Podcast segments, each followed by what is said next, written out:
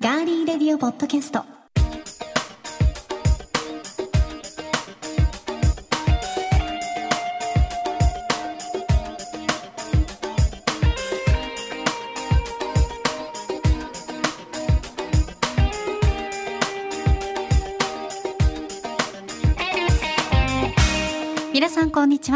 7月11日火曜日いかがお過ごしでしょうか？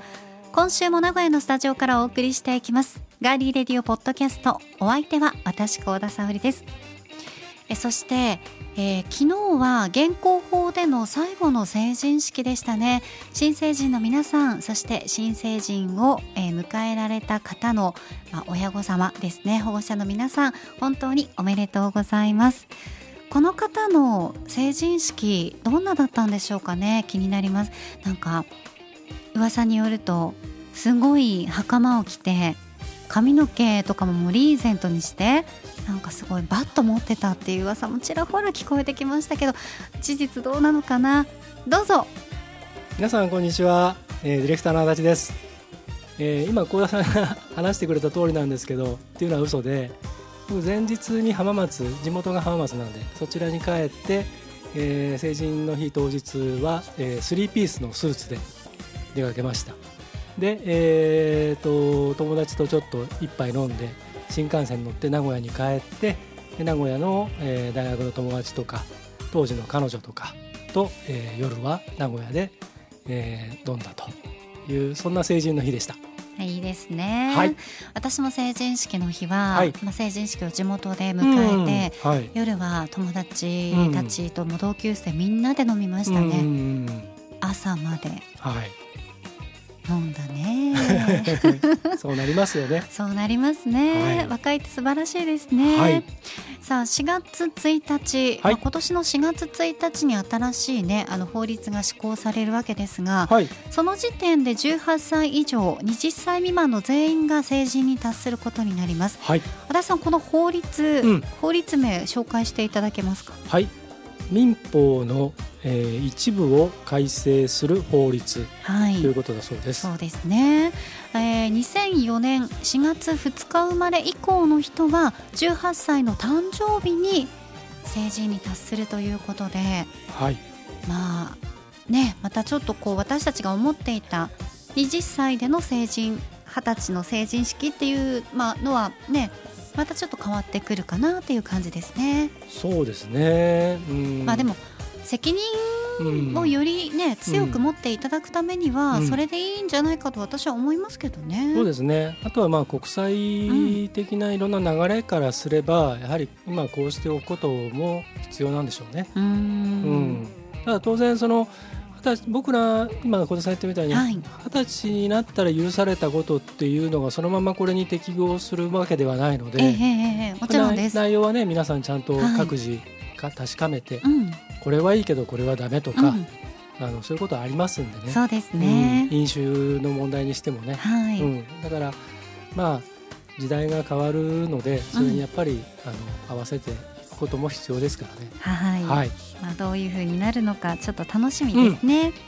さあでは、えーメッセージご紹介しましょう。はい、めぐころさんからいただきましおた。ありがとうございます。え12月24日去年ねいただいてたんですが、ええー、高田沙織様ディレクター足立様こんにちえ、はこんにちは。2021年も残りわずかになりましたがいかがお過ごしでしょうか2021年の印象的な出来事についてメールしますはい、それは高田沙織プロデュースのベントマンの貝尽くし弁当に出会えたことです。うん、うんありがとうございます。とってもとても美味しかったので3回食べました。そしてベントマンの他のお弁当を11月以外毎月ランチで美味しく楽しませてもらいました。私のお気に入りに明太ご飯が新たに加わりましたよ。高田さん足立さん出会わせてくださり本当にありがとうございました。良いお年をお迎えくださいね。そして2022年もよろしくお願いします。といただいています。こちらこそありがとうございます。ありがとうございます、うん。そして明けましておめでとうございます、はいおめでとうございます。あの楽しんでもらえてよかったですうんね。そうですね。でももうこれ去年の話なんだね。そう。去年っていうかね、ねどっちにもとあるんですけど、うん。あ去年だったんだっていうのえとそうそうそうそう。あ確かに去年やったんだっていうのと両方感覚的にはあるんですけどね。なんかもうずいぶん昔の話になそりんな感じねするよね。うん。またねい。ろいろとできたらいいですね、あのベントマンさんね今あの、えー、と SNS にちょっと力を入れ始めていて、ええ。多分メンコロさんが御用達のお店はあの電パックの原店をよくご利用だと思うんですけど、はい。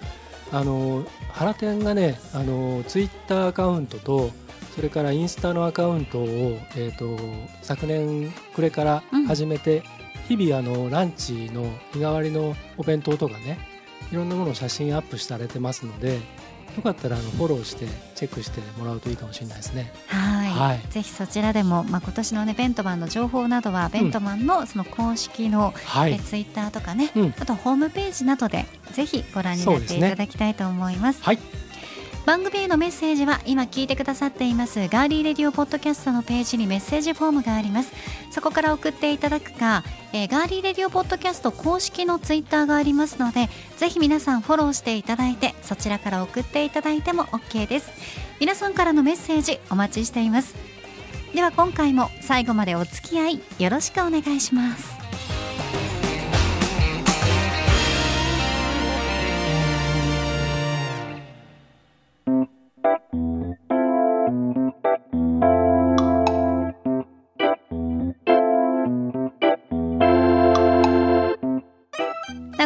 タジオからお送りしています。ガーリーレディオポッドキャストさてはい、今回はですね、うん。この放送している1月11日はい、この分をうん、収録する日にうん、向けてはい、緊急だったんですけど、うん、皆さんに何か2人に聞きたいことありますか？とはいはい。質問を募集しましたところですね、まあ、いくつか、うん。はい、出していただきまして、まあ本当に数えるほどの もう本当に興味ないんだなってう。ん、そういう,、ですね。僕らに聞きたいことはあんまりないと。ないんですね、はい。足立は足立こうだはこうだだろっていうね、ん。まあ、特に足立なんで聞きたいことはなんかこれっぽっちもねえやっていうね。ねだってね。はい。あの去年の年末の最後の配信の時に最初ねオープニングで普通のおじさんに戻りますっていうね。なんか言ってました。アイドルば、ねアイドルばりのことを言ってましたけど、ね。まあアイドルなので。出た出たよ、今年も行くの？そんな感じで。いやいやいややめときなさいよ、本当ね。そうですね。言うこと聞きます。はい。で、はい。えーいただいたものの中からですね。まああのまあこれだったら全部答えられますかね。そうですね。はい。答えていきましょうか、はい。ラッキーですよ皆さん。こんなにね。ね普通だったらこれね、うん。半分ぐらいね、うん。読まないですからね、まあねそうですね。その送っていてくれた人にもっと感謝しましょはい、ありがとうございます。そうですよ、はい。あなたですよ。ありがとうございまます。す。ではまずはるさん。うおからいきますよ。ハルさんね、メールで。うん。あのプレゼント当たっておめでとうございます。足立賞受け取っていただいて中身見ましたハルさんねまあまあ多分このぐらいの時はツイートもされているかもしれませんけれども、うですね。はい。うん。楽しんでいただければ幸いです。はい、では質問です。ははい。るさんから。沙織さん、足立さん、こんにちは。はいこんにちは。ガリレディの二人に聞きたいことを大募集ということで、大人のお二人にちょっと照れくさいかもしれない質問です。ん？異性に対して好みの容姿や惹かれるところ教えてください。もし有名人で例えたらはい。誰でしょう、うん。とにかく美男美女で優先であったり、うん。性格重視だったりマヨネーズ顔やたぬき顔とかスレンダーやマッチョやボンキュッボンとか、うん。え沙織さんはここしっかり聞いてください、はいはい。春さんからのはい。要望で、条件があるわけですね。沙織さんはサカナクションの山口一郎さん以外でお願いしますと。なるほど自分は容姿だけで言えばシンガーソングライターの愛子さんです、うん。性格は嘘をつかない人がいいですねといただいてないるほど。ます質問はね異はい。性に対してうん。好みの容姿や惹かれるところ。はい。別にちょっと照れくさいことはないので答えましょうか。はいじゃあまずははい。どうぞ。あ僕ですか？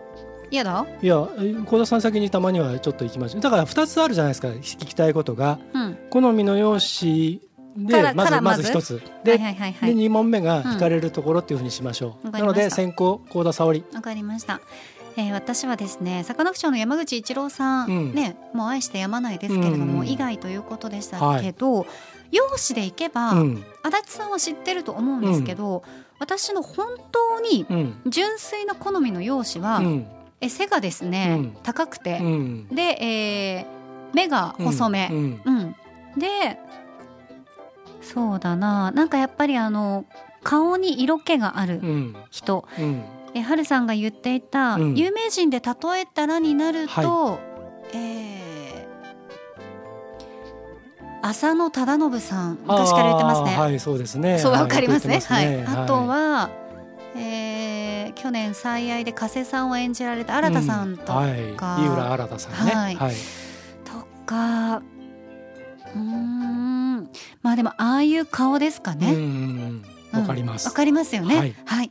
あれがあの、容姿で言えば はいドンピシャな感じですね。はいさあ足立さんどうぞ。僕はあのまあ有名人で例えると、山口さやかさんって前も言いましたけどあ言いましたね。あと桜井由紀さんうんうんうんまあこの二人でその大元源流をたどっていくと、うん。うんやっぱり僕はあの夏目雅子さんとかああいったあの顔立ちの方が好きなので、うんうん。あのちょっとこう日本的でもありちょっとこうエキゾティックな感じっていうんですかね。牧陽子さんとかも牧結構好き陽子さんですよね。は昔好きでしたね。うんあのまあ今も好きですあ、けど、久美子さんとかも好きな顔ですよ好きね。割とああいうはっきりとした顔立ちの人たち、目がうん目力のある人って昔多分ガリレディでもファーストシーズンぐらいの時に喋った気がするんですけど、目力のある女性が好きですね。はい、こんな感じです。はい。続いて、はい、じゃあえっ、と今度は惹かれるところ、えーじゃあ、えー攻守入れ替わってじゃあうん僕先に言いましょうか。お願いします。えっ、と惹かれるところは僕はもうあのもう一つですね。はっきりした人うん。に惹かれます。うん。うん、あの僕が本当に優柔不断なんで。はい、そうですね。あのプライベートの僕を知ってる人は本当によくご存知だと思うんですけど、はい小田さんもねあのとにかくレストランとかなんかあの飲食のところに行って、メニューが決められない。そうですね。大体あの私もそのメニューとかに関しては優柔不断なので、まず足立さんがどうするって聞いてきて、えこれとこれとこれ、うん。さおちゃんどう？うん。えー、でもこれとこれだったらこっちまず食べたくないですか？はい。うーん。えどうする？みたいなね。そんな会話がやそあって、ね。結局2つ頼んじゃうっていうこととかもありますよね。はい。でそのぐらいあの、まあ、あのもっといろんな局面においても割とそういうところがあるので、なのでそのいやこうでしょってこう背中をバンと押してくれたりとか、い、や行くよとかっつってあのむしろ引っ張ってってくれるうん、そういう人に実は惹かれます。なるほどね。はいはい。えーじゃあ、えー私ですえね。ーさファイナルこ幸田沙織クエスチョン 大丈夫？大丈夫です惹かれる惹かれるところまだ正月ボケしてません。大丈夫ですか？やりしてますぼんやりしてますね。はいそうですね。まあ顔と通ずるものがあるんですけど、やっぱりなんか昔から色っぽいうん。中身とかも、はい。なんだろうなキザな人は嫌なんですけど、うん。それじゃなくてあのなんか色っぽい人はいはい。にとっても惹かれるところがあります。ミステリアスではなく色っぽい。うん。うん。わかりますわかります。あまりそう隠す部分が多い人だと はい。好きにならないですね。うん、そうですね。あとはなんかこの人に好きになってほしいなって思った人とかがいたらとりあえずずっと見たりとかしますかね。ああうん、わかりますわわかる。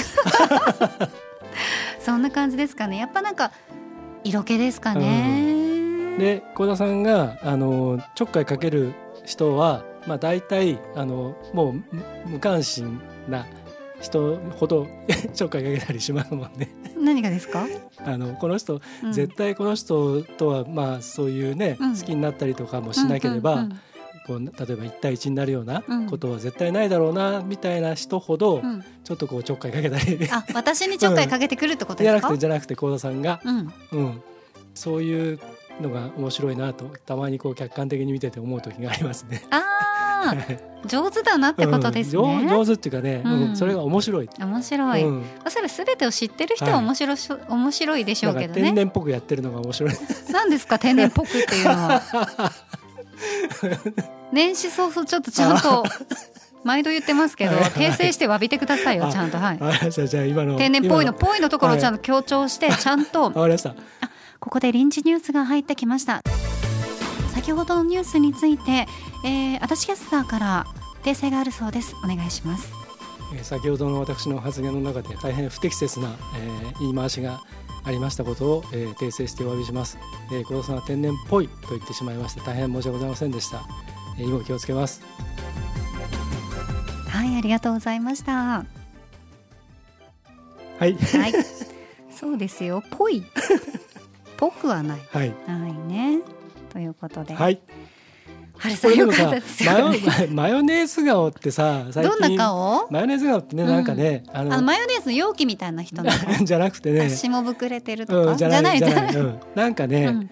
甘いのと酸っぱいのの中間なんですって。例えば誰なんだろう。うんとね。うん例えばなんかちょっとパッと出てこないですけど、うん。多分ねググればすぐ出てくるんですけど そうなんだ。なんかいわゆる甘い顔ってあるじゃないですか、うんスイーツ顔的な、はいはいはい。でこういうちょっとこう酸っぱいっていうか、うんうん。ちょっとこう渋いっていうか、はいはいはい。それのね両両面がある的なうんうん。感じらしいですよ、へえ、うん、だから見た目はちょっとこう甘いマスクだけど、ちょうんっとなんかなんかこう持ってるぞみたいそういうことか。ならしいですよ。へえ、あ今ちょっと思い出しました、はい。私の好みの容姿、うん。もう一人あの綾野剛さんとかも好き。わ、はいはいはい。かる？あの目あのわかります細い感じの。わかります。僕間違えられたことありますよ一回。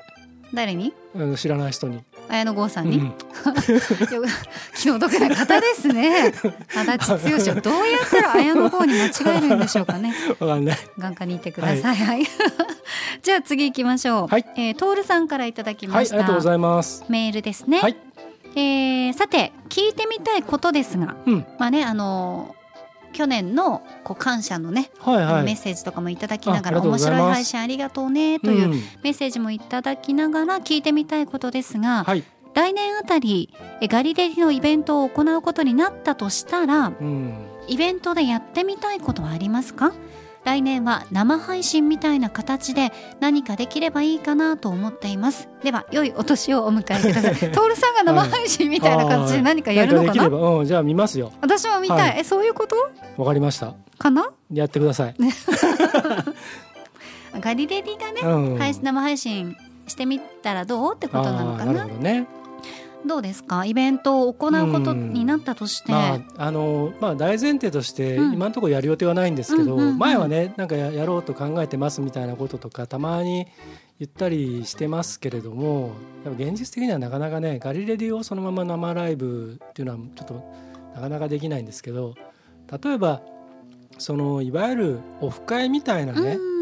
ものをイメージされてるとしたら、多分あんまりそういうのはもうちょっと難しいかなと思うんですまあ、けどね。このご時世でね、うん。ちょっと本当にちょっと前とかね、ん、は、まあ、コロナが明けたらうん。やりたいねみたいなことは、うんあのリスタートしてから2はいはい。人で喋ってたんですけどね、まあ、実際結構いろんなことが難しいですね。うんまあそのいつかね、うんまあ本当に安心できる世のそ中に。またなって、そのお互いとかいろんな社会状況とかが許せばね、うん、まあなくもないんですけど、まあですからあのあまり期待させることを言っちゃうとあれなので、あの正直に僕らは言いますけど。えー、2022年にイベントをやるってことはちょっとないかもですね。うんそうですね。でただそのご質問にあるようにもしもしねやったとしたらっていうことで言えば、あのなんていうんですかね。まあいわゆるこの感じをそのままやるのがいいかもしれないですね。まあもちろんそのいじりながら、ね。お客さんもいじりながら、うん。でお客さんからもいじられながらはいね。はい、でなんか、うんじゃあ手挙げてくださいとか、はいはいはい。じゃあこれどっちあのじゃあ賛成の人とかって言ったりとかっていうコールレスポンス的なものを取り入れながらのうんうん。公開ガリレディ。ああいいですね。公開収録的なね。うん。うんだったらいいかなあとはあのもう一つあるその生配信っていうことに関して言うとこれはねあの正直その、えっと例えば毎週このガリレデみたいに例えば火曜日の決まった時間に毎週レギュラーで生配信ありますよっていう風になればやる意義はあるんですけど1回だけスペシャルなイベントとしてやるとなると当然聞けない人も出てくるしその時間帯ね。うん、だからそれもちょっとうん。正直あんまり積極的な感じはないですね。うん、ちょっと続けるんだったらねあの今日聞けなくても来週聞ける。昔だってそもそもガリレディってねユーストリームであの月に、えー、と1回か2回決まった曜日の決まった時間に生放送やってましたからね。やって。ました。うん、だからそれは、まあ映像で皆さんに見ていただいて、うん、でその後にオフトーク的な感じでそうですねポッドキャストやったりとかしてたんで、うん。あれも結局レギュラーだったんで今週見れなくても来週見れるとかそういう感じであの視聴者の方とかリスナーの方もついてきてくださったんですけど、はい、スペシャルで1回だけっていうのはちょっと難しいですね。うん、そうですね。と言いつつなんかやるかもしれないですけどね。うん、ちょっと今考えてることがあってそれはまたあの改めて近々あのお伝えします。はい、そのそれにはツイッターでアカウント作っていただいてガリレディをフォローしていただく必要があるので、うんそれだけちょっと予告しておきます。はい、わかりました。はい。え続いては、えー、ツイッターでロイさんからです。はい、ありがとうございます。質問です。あ、ロイさんもおめでとうございます。あ、そうだった。高田沙織幸田沙賞。織賞。実家にはついたのかな？うんうん多分、まあ多分それで、ニュージーランンドにはついてないよド、な、ニュージーランドには、ね。あのポストカードがついてるかなどうかなってあ感あ、そうじですね。ですね。えそんなロイさん、はい。はい。えポッドキャストをやっていて、あーポッドキャストやっててよかったなと思う瞬間はありますか？うんもしあればいくつでも知りたいですその答えにガリレディサポーターとしてお二人の満足度を高められるヒントがあるかもといただきうます、ん。もう十分満足しております、はい、ありがとうごいや本当にいつざいますもありがとうございます。うん、あのどうですか、さ沙織さん。そうですね 沙織さんだって。ポッドキャストはやっぱりいろんな人とつながれるまああの聴取エリアがないっていうそれが日本国内だけじゃなくて海外でも聞けるっていうところがすごく新しいかなというふうに思いますね。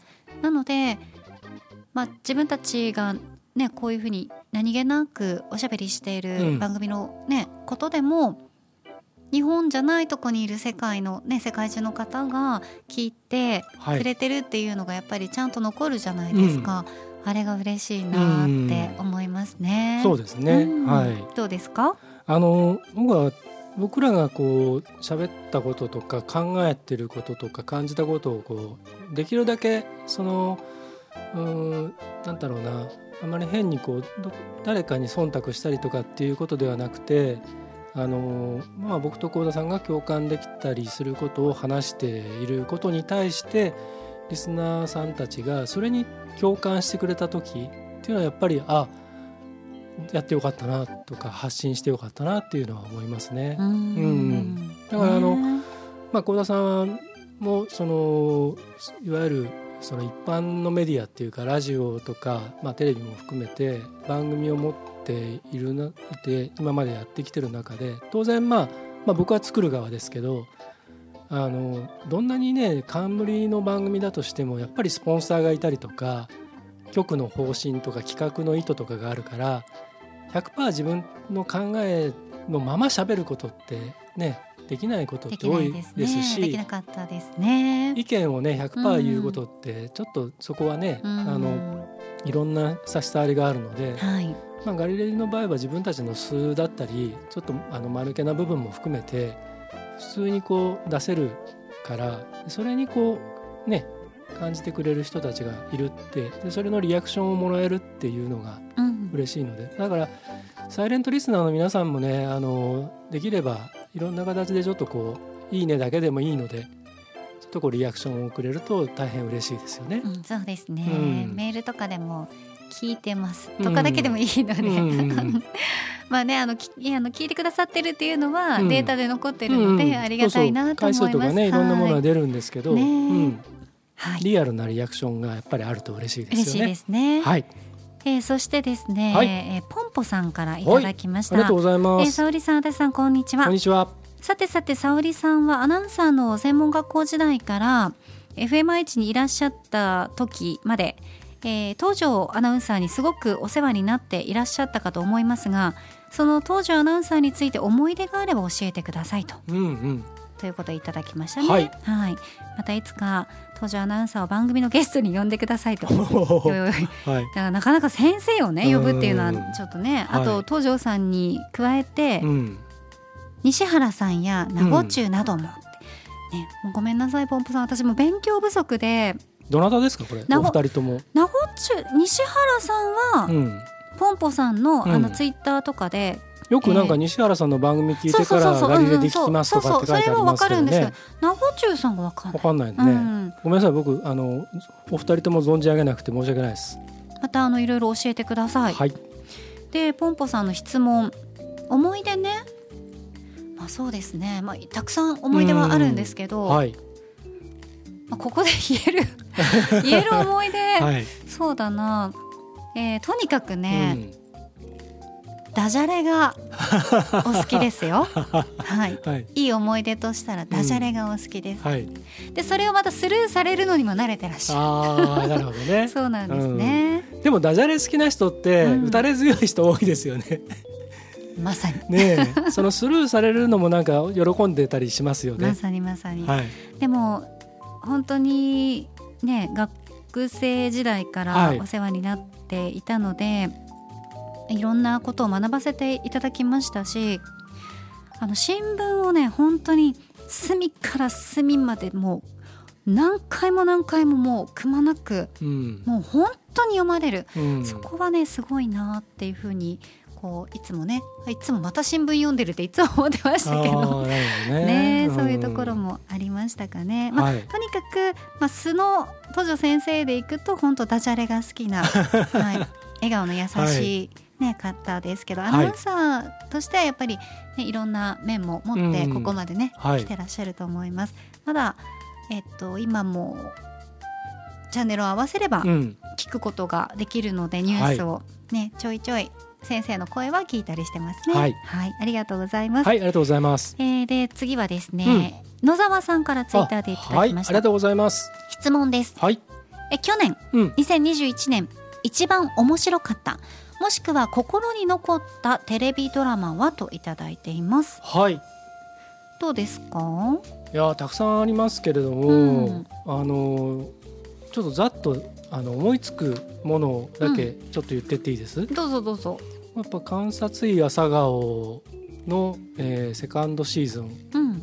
あれとまあもうダントツは大豆田十和子とそうね。3人の元夫、うんあとねあの俺の家の話ですかね。永瀬くんがね最後の出演となりましたね。よかったね。よかったですね。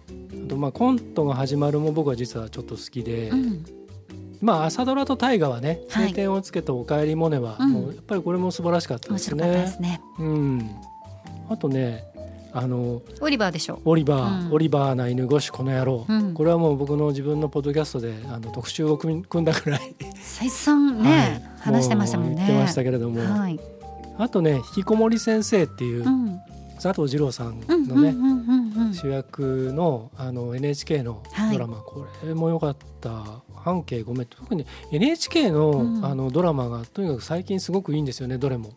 テーマもいいし、うん。まあ、もちろんその民放とはまた違う作り方っていうこともあるんですけどやっぱりどれも素晴らしかったですね。幸田さんどうですか？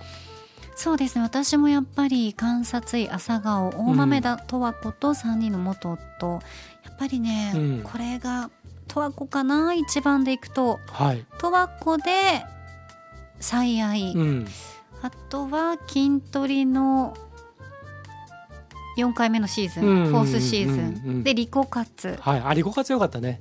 よかった。うん最後泣いちゃったもんな、であと行くと来世ではちゃんとしますかな、うん。あ僕ねちょっと思い出しました、そう2これ、あの1も2もね、うん。大変。どっちも面ど白い面白いんですけはい。ど、ああれ忘れちゃダメじゃないですか。生きるとか死ぬとか、そうでした。うん、父親とか。父親とかね、うん。ジェンスーさんのね。そう、ん。あれガリレディでも話しましたけど、毎回泣いてましたもんね、うん。特にあの第1回目うのん。オープニングのはい。数分間、うんうんうんあれ秀逸だよね。よかったですね、うん。皆さんがねうん。イヤホンしてね、そうそうそう。やっぱラジオ、まあ、僕ら、まあ、あの年末のガリレディでも話してますけど、僕らやっぱりラジオ育ちというか、うん。まあね、子供の頃からラジオも好きだったし、はい。仕事としてもラジオで育てられたのでうん。ラジオに対する思い入れっていうのが特にあるからあの1回目のあのオープニングシーンは本当になんかラジオを好きな人たちに向けてグのッときましたよね。リスペクトというかね。あれだけでグッときましたけどね。うん。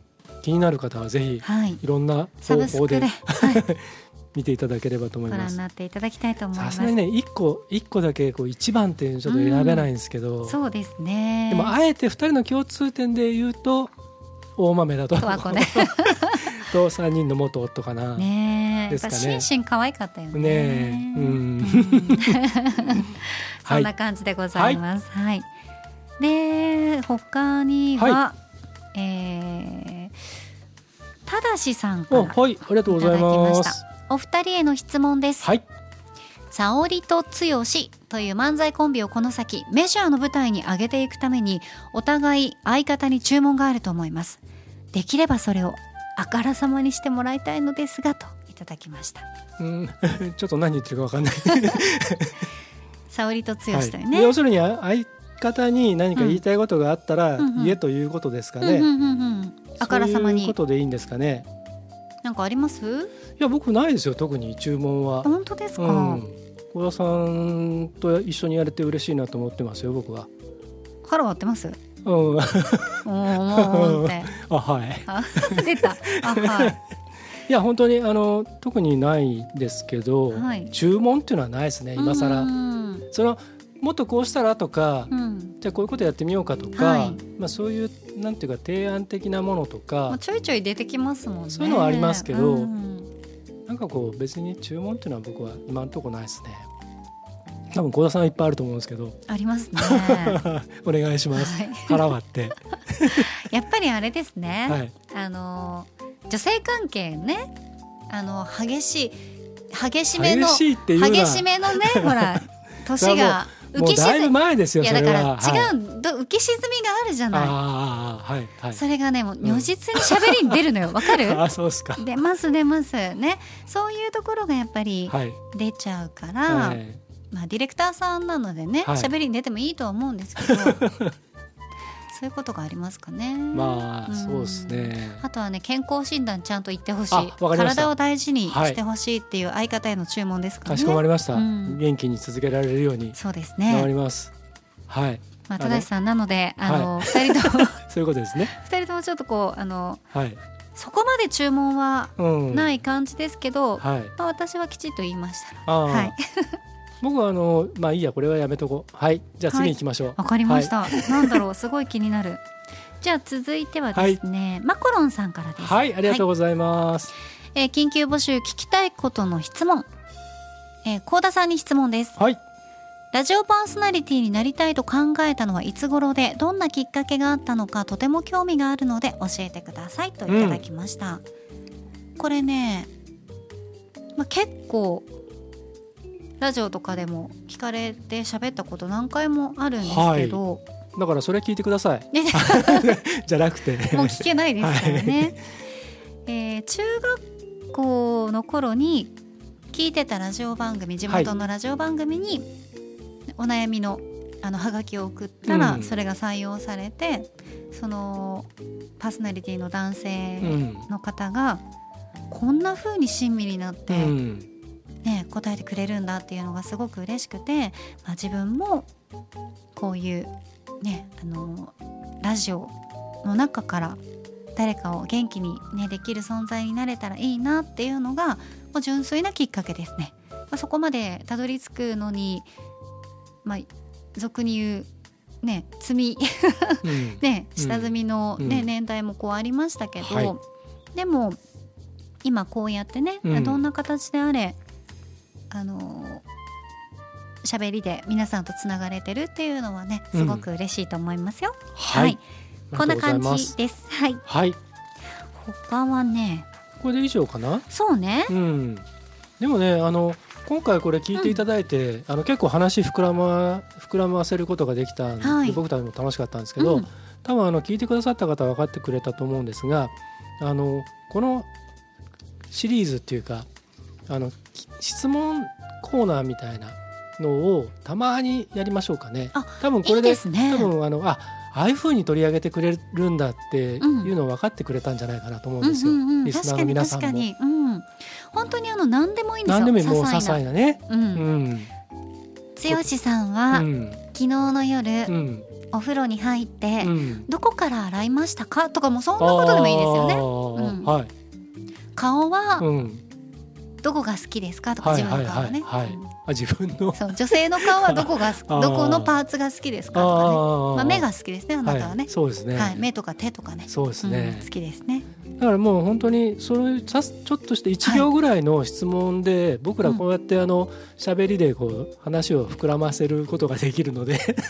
謙虚に、あ膨らまさせていただけるので。そうですよ、はい、番組何を言としてねってるんですか。皆さんのおかげで成り立ってる番組ですから謝ってちゃんと。申し訳ございません。2022年謙虚さと健康、そうですね。わかりました。KK ですよ、うん。KK KK うん、あと綺麗なその交友関係。うん、じゃあそうそうそうそう、はい、3 3K そう 3K 新しい時代の 3K ははい。なんだっけ、えー、謙虚、はい謙虚。えー健康。健康。綺麗な人間関係。人間関係この3つですね。はいじゃあ皆さんも一緒にご唱和ください、はい。2022年のはい。3K ははい。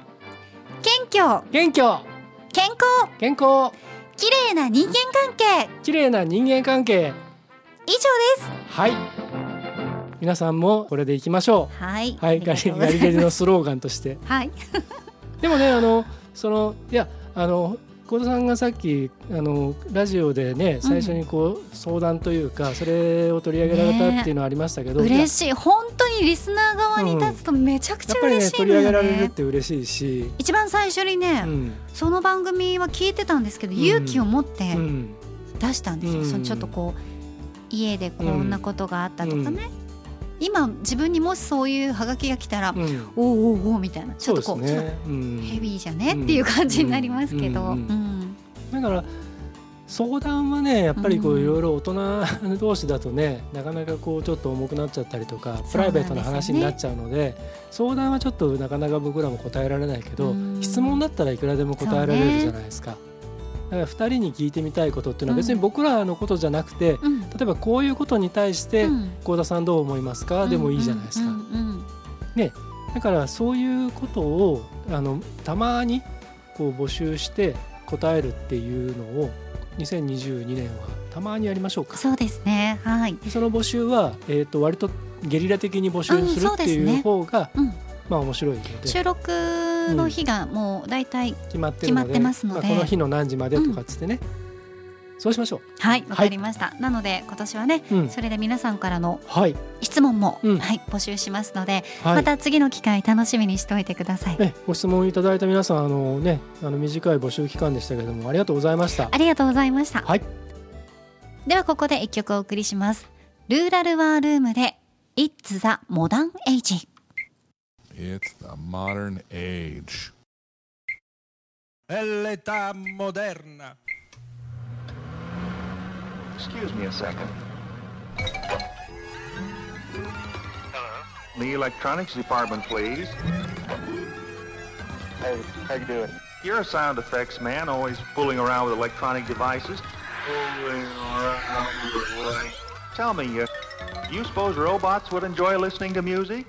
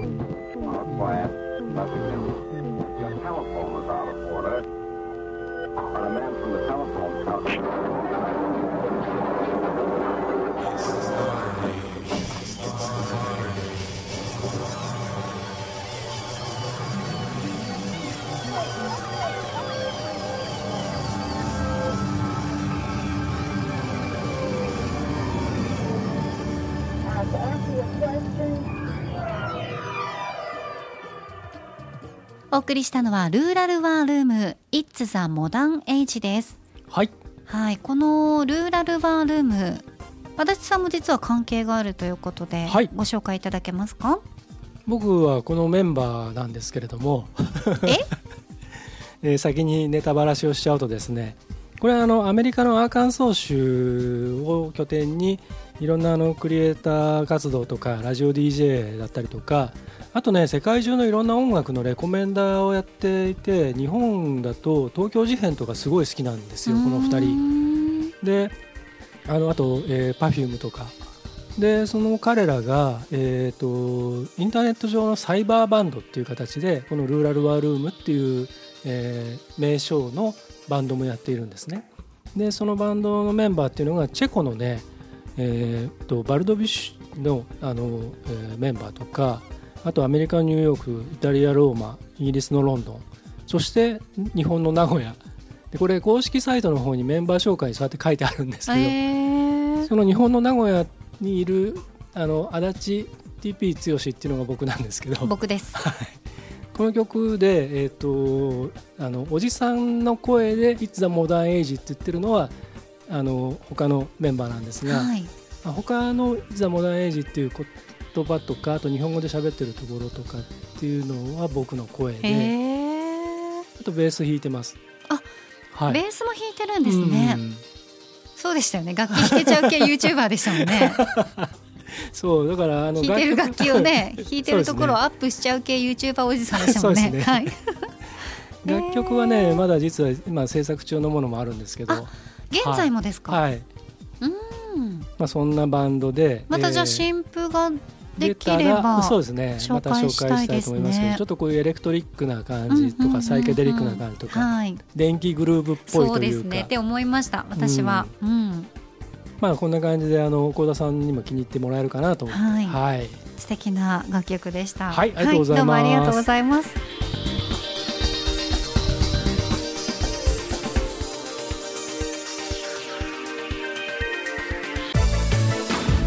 続いては今回の気になるニュース。私高田が今気になっているニュースをご紹介します。それではニュースセンター幸田さんお願いします。はいお伝えします。文芸による名古屋の魅力推進事業。琴の葉名古屋が今年は琴の葉名古屋サロンオンラインとして今月15日に授賞式公開公表トークが開催されることになりました。以上ニュースをお伝えしましたありがとうございました。えー新海誠監督の新作が公開、えーされるというニュースを昨年末にあのお知らせしました。あ昨年、はい。今年？うん。しましたけども「琴の葉の庭」という作品があります。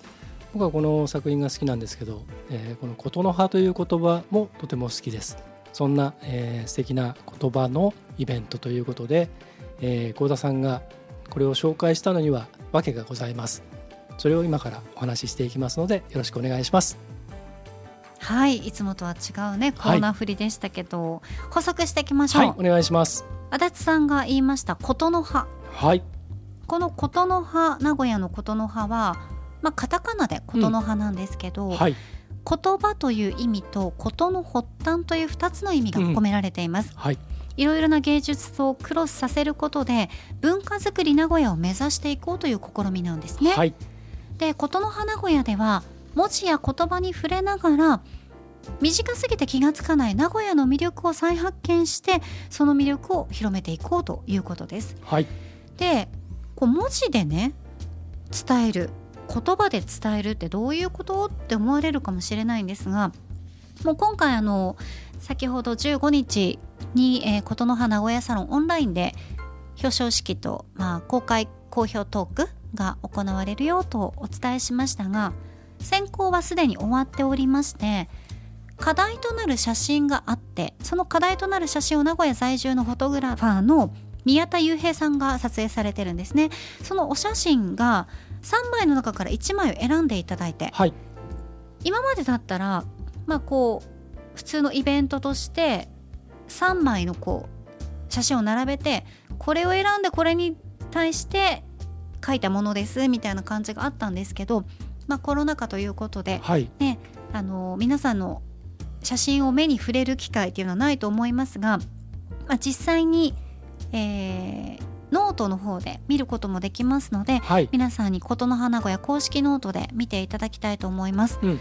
でその写真に、えー文字をつけてもらうんですけど名古屋を感じられる小編小説などの文芸作品を200字以上800字以内で書いていただいて選考委員の先生方が審査を行われます。はい。でも行われております、うん。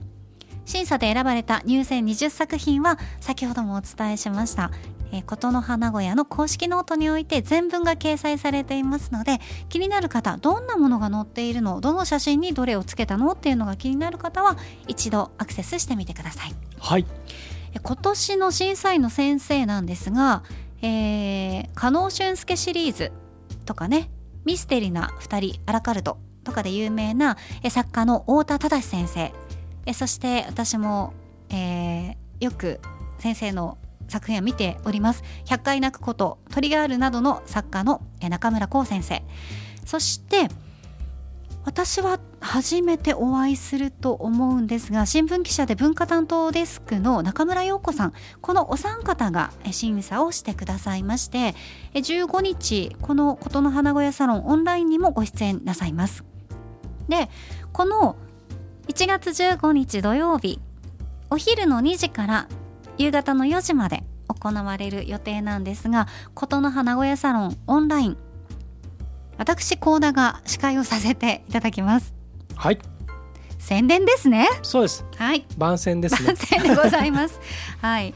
あの今までは現地に行って入賞された方とか、まあ、そのご家族とうんうん。かご友人の皆さんが集まって、ええ。その場で、ね、やるとか、まあ表彰式とかね。そうですね市長うんが、公表とかね。うんあのいらっしゃったりとかいろいろあったんですけど、やはり時期的なものを鑑みて、オンラインで、はい、はい、初めてのオンライン開催ですいや本当ですよ。私もドキドキです、はい。うん、なのでどんな感じになるのか。あのー広く一般の方というか、はい。インターネットにアクセスできる方なら、どなたでもこのイベントを視聴することができる。はい。ということで、今回、えーしかもそれが幸田さんが司会を進行を担当するということで、はい。えー今回ちょっとね皆さんにぜひ知っていただいて視聴していただきたいなと思いました。そうですね。YouTube で見ることができますので、ん。まあねカメラがどんな感じかわかりませんけど、うんすんげえクマ出てるぞとかねあの そういうことは受け付けませんので、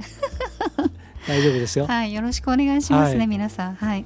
あのですからあの、えーとまあ、写真をいろんな形で表現することとかうん。またあの、えー言葉を紡ぐことっていうことに興味持っている方はぜひあのさっき小田さん紹介してくれたあの公式 note、はいの方をコトノハなごやのね。はい、これあの YouTube のその視聴チャンネルのリンクとかそのノートの方のリンクはあのがりれでぃのブログの方とかツイッターの方にリンクは載せておこうと思いますので、はいえーそれちょっとチェックしてもらいたいんですが今年の写真が今年っていうか今回のね、うん。鶴舞公園の写真とあと名古屋駅のあの、えーよく待ち合わせ場所で使われる大きなエスカレーターがあるところの場所の写真とあともう一つはあれなんですよねあの、えー、と名古屋市科学館のあの、えー、とブラザーアースの写真はいのなんていうか街並みのね写真のこの3枚なので、それのそれぞれの写真に対してのその言葉が紡がれていますから皆さんもぜひねそれ読んでもらうといいなと思いますね。こう生で実際の、まあ、そういった有名な先生方の、うん、ね好好評を聞けるっていうのはねこれ私も以前えっ、と1回2回ぐらいかな、うん参加させていただいたんですけど、はい。やっぱりねなんかすごいなって。うん、物書きね小説ものをか書いて、うん。これを皆さんに知ってほしいって思って頑張ってね今勉強されてる方とかっていうのは、この実際の先生方にそれを見て、うん。ここがいい悪いっていうのを言ってもらえるだけで嬉しいっていうね、ん。お声もありましたからいやそれはそうだとね。思いますよ、うん。うん僕もだって物書きの端くれとしてはあの来年これ参加したいなぐらいにちょっと思いましたからね。ちょちょっと一回チャレンジしてみたらいかがですか？もっと頑張ってみます。う夏ぐらいから募集が始まると思いますので、はい。はい。ぜひ今年はねうん。目標に、はい、はい。入れていきます。よろしくお願いいたします。はい。ということで今週の気になるニュース文芸による名古屋の魅力推進事業琴の葉名古屋サロンオンライン開催についてご紹介しました。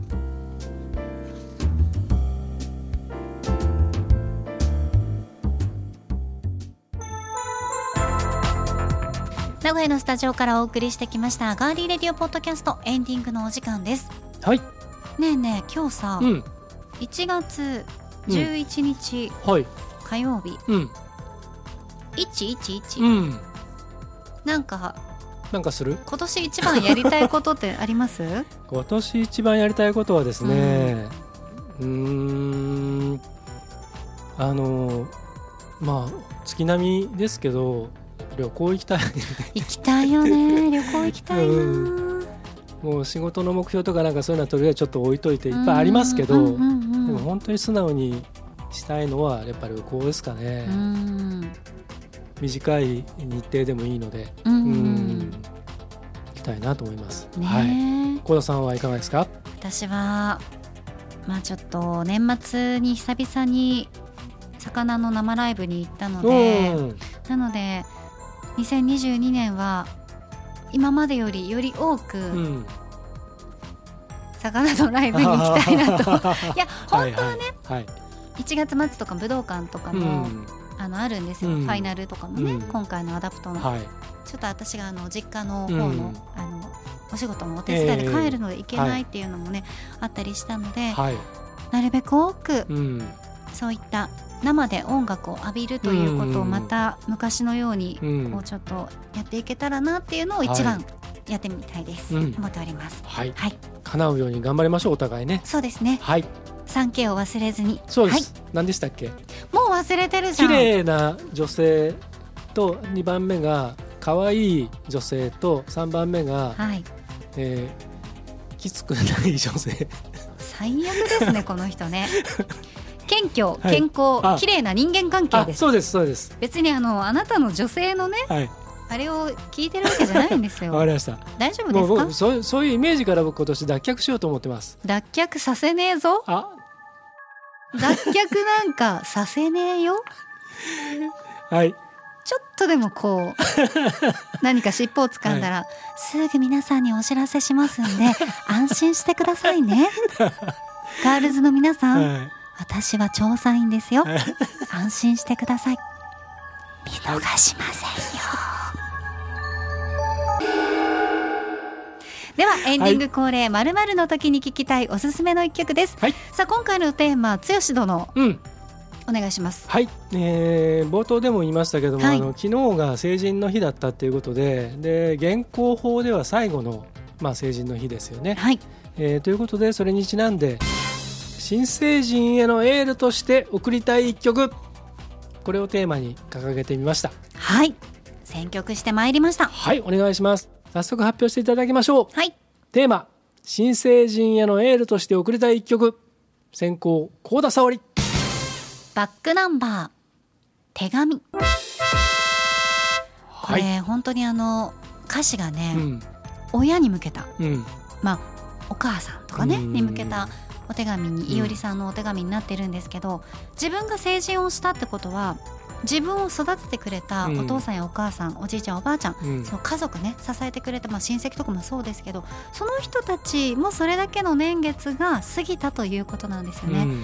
まあもちろん成人をするまでには家庭の中で鬱陶しいなって少なからずとも親とかね周りが鬱陶しいなと思うこともあったかもしれないんですけどぜひこの新成人ねになった皆さんは成人の日をきっかけにそういう方々に一言でもありがとうっていう言葉をね伝えていただきたいですし手紙をね書くそのメールとか LINE とかで何でも済んじゃう世の中ですけどお手紙で「ありがとう」の一言だけでもすんごい伝わると思うので、ぜひねあの伝えていただきたいなという気持ちとこれから頑張っていくぞというね気持ちも含まれた曲になってますのではい、聞いてみてください、うん、いいと思います。さあではですね高校はい。いきますよ。新成人へのエールとして送りたい曲。高校足立剛。違う。また来た。今年ナイトも剛。元気に足立剛が行きました。ちょっと待って。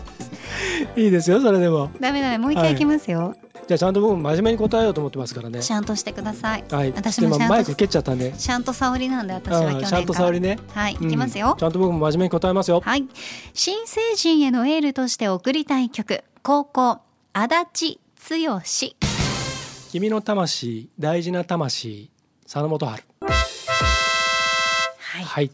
あのーえーまあ、歌詞にも出てくるんですけどボーイズガールズに向けたその大人になったかつてボーイズガールズだった、えー大人からのメッセージっていうことも多分に含まれていてはい。でその汚れのない大事な魂っていうね、えーその今のそのイノセントな部分でこれからその何があるかわからない大海原に後悔に出てくわけですよ。うん、うん、でそのその中にはいろんな危険なこともあるかもしれないし、ね。あのー本当に悪いやつらが登場してきてね何かを搾取されてしまうかもしれないし騙されるかもしれないし、うん。でもそんな中でそのみんなのその大事な魂をちゃんとこうね守りながら大きくしながらね、あのーこの大海原を堂々と後悔を続けていってくれよと。そしてあのどこかにたどり着いた時にねそれが新宝島なのかもしれないし、うん。何か素晴らしいそのね、えー街かもしれないけれどもそういったところを目指してね行ってもらいたいっていう歌なんですけれども、はいこれをぜひあの新成人の皆さんに送りたいと思います。はいはい、ありがとうございます。ね、とにもかくにも新成人のね、こう皆さんは希望にうん、胸が膨らんでる人もいるでしょうし、うん、先行きが不安でうん、ちょっともうねうん。暗くなってる人もいるかもしれませんけど、あとその今の世の中とか社会に対してこういろいろなんていうかな溶け込めなかったりとか、うん、その自分って何なんだろうって今悩んでる人も多くなってきていると思うのでだからその、ねうん。成人だから悩むとかその時々の悩みっていうのはもちろんね、うん。若いうちは若い悩みがあるけど、うん。大丈夫です、うん。私たちもね、うん。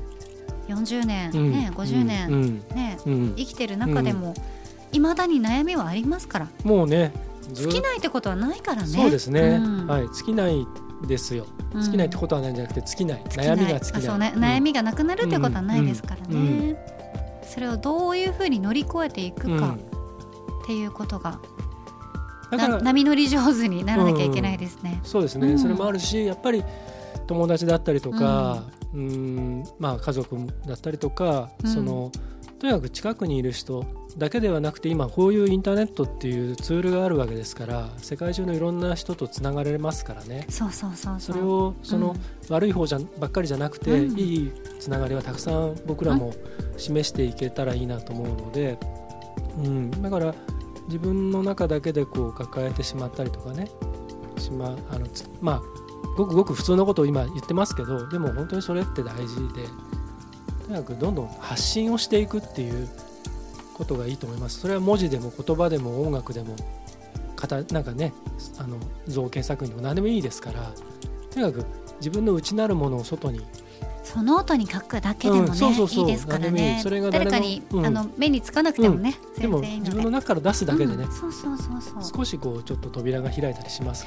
そうです、うん。ここにいるねあの足立のおじちゃんはですね 人にお話ができないことはね野良猫に聞いてくれないかって言ってもの猫に話しかけてますからね。あそうで皆すね。さんね。猫に大事なこと喋りかけてますから、はい。そういうそうやってね人がいなければ猫に喋るっていう人もいますから、まあ猫なのか人なのかちょっとそこは、みまあそこはね、まあはい。作品です。ははいい。はい。